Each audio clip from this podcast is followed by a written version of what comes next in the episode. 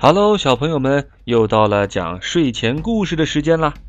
今天明成爸爸继续为你们播讲由首都师范大学出版社出版的《发现最棒的自己》系列丛书。今天故事的名字叫做《唱歌跑调的小黄莺》。黄莺妈妈艾琳有副动听的金嗓子，她的歌声有如天籁之音。常常回荡在森林上空，给大家带来了如痴如醉的享受。艾琳希望自己的三个女儿也能唱出柔美动听的歌，于是她经常抽出空闲时间来教女儿们唱歌。三个小黄莺中的姐姐们对妈妈教的歌一学就会，她们的歌声也像妈妈一样悠扬悦耳、清脆婉转。但最小的贝莎明显与姐姐们不同，每次学歌她都很认真，可发出的声音却让大家不禁捂住了耳朵。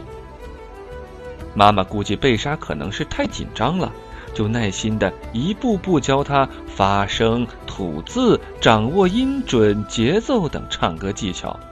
姐姐们也一遍遍为贝莎做着示范。可日子……一天天过去了，贝莎唱歌的水平还是没有提高。妈妈艾琳越教越没信心，姐姐们也失去了陪练的耐心。好强的贝莎为了能唱出动听的歌，每天天还不亮就爬起来练声。咿咿咿呀呀呀的刺耳声，惊扰了不少邻居的美梦。百灵鸟迪拉很为好朋友贝莎着急。这天，迪拉飞过茂密的葡萄园，无意中听到下面有只狐狸在自言自语：“这儿的葡萄水分大，甜度高，吃起来润嗓清喉，太爽了。”迪拉赶忙给贝莎衔来一串葡萄。甜润的葡萄让贝莎相信，这次她一定能把歌唱好。吃完葡萄的贝莎站在摇曳的树枝上，放开歌喉，大声唱起了《候鸟南飞》。可惜，她的歌声并没有因为吃了葡萄而变得动听起来。贝莎苦闷极了，她难过的想：为什么我总唱不成调呢？究竟有什么办法能把歌唱好呢？热心的百灵鸟迪拉拽着不甘心的贝莎。飞到一片开满雏菊的草地上，雏菊花瓣上的露珠在晨风的吹拂下摇摇欲坠。迪拉告诉贝莎：“我妈妈平常就用花瓣上的露珠来保养嗓子，要不你也试试？”心急的贝莎马上握着花茎，摇下露珠喝了起来。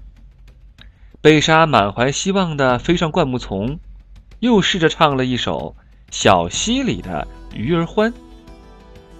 一旁的小刺猬疑惑的问他：“呃，你是艾琳的小女儿吧？我听过你妈妈唱歌，她的歌声让我陶醉了很久。你怎么唱成这样啊？”正在干活的土拨鼠摇着头说：“哎，孩子，你的歌声缺乏感染力，让我听着闹心。”采蘑菇的小白兔也蹦过来参与了他们的谈话：“嘿，你妈妈的歌声太好听了。”你两个姐姐的歌声也婉转悦耳，你要加油啊！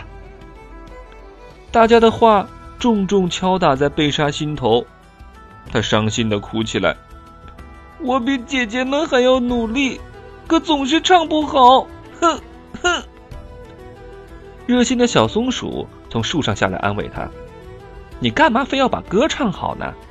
我曾经看过你跳舞，你的舞姿就像你妈妈的歌声一样，让我难忘。”是啊，我也喜欢看你跳舞，你的舞蹈轻盈灵动，令人心醉。大家你一言我一语的议论起来。贝莎认真的听着大家的发言，渐渐停止了哭泣。她在大家期待的目光中跳起了树林中的小精灵。贝莎在空中优雅地旋转着身体，轻盈地舞动着灵活的翅膀。上翘的尾巴顽皮地左右摆动着，像一只在林木间跃动的精灵。大家都被她的舞蹈深深吸引了。从此，森林里不仅能听到黄莺妈妈悦耳的歌声，还能欣赏到贝莎曼妙的舞姿。她轻盈优美的舞蹈带给大家如痴如醉的享受，而贝莎也在舞蹈中找到了最棒的自己。好了，小朋友们，今天的故事就到这儿了。如果你喜欢我们的故事，欢迎你关注我们或者订阅我们的专辑《名城的睡前故事屋》，我们在这里等着你。